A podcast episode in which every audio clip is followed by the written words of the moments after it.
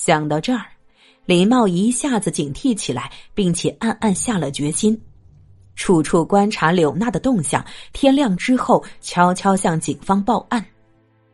林茂很快就来到了柳娜身边，因为心里有了某种目的与准备，他就十分镇静的安慰了柳娜，然后搀扶着柳娜来到了柳娜居住的二楼，打开防盗门。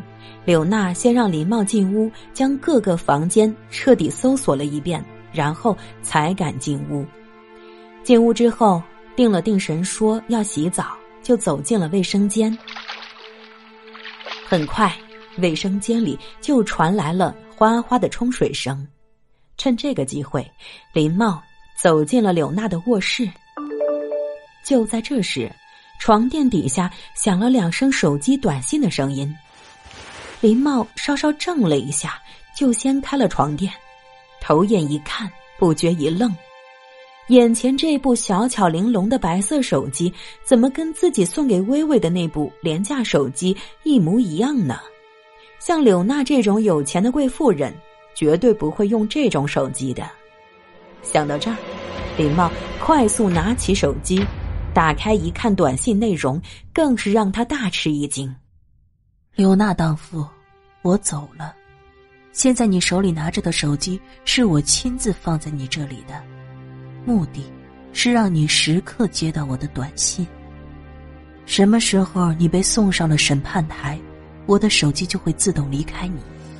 微微，对方的手机号码李茂不熟悉，但是他彻底明白了，是柳娜雇人害死了微微。只是让他不明白的是，柳娜为什么要雇人害死微微呢？再者，微微已经离开此地，去五十公里外的无磁县了，她怎么会死在这儿呢？而且还要让我看见。还有，这个吓人的短信是什么人发给柳娜的？这，这到底是怎么回事？还有，此时的林茂。真想揪住柳娜问个清楚，然后再送往公安局。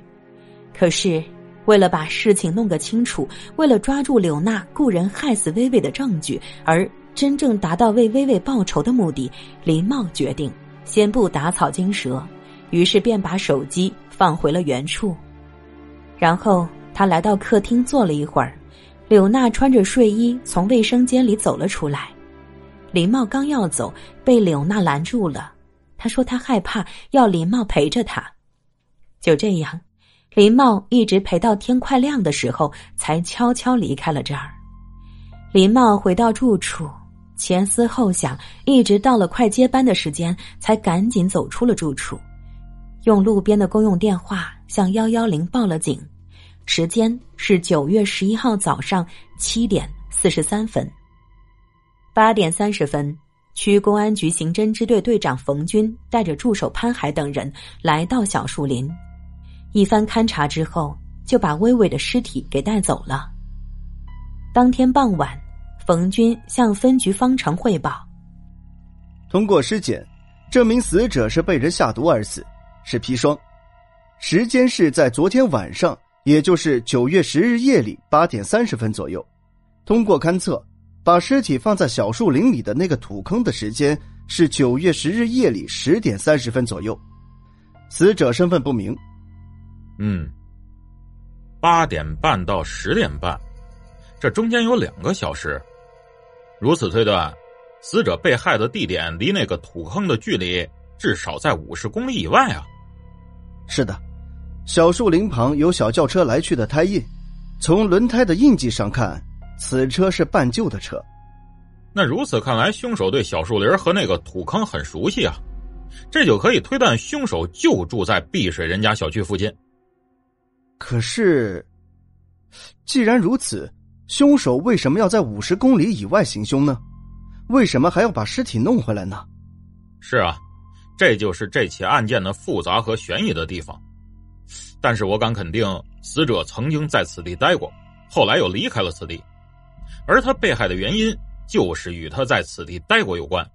为此，尽快弄清死者的真实身份，是这起案件水落石出的关键中的关键。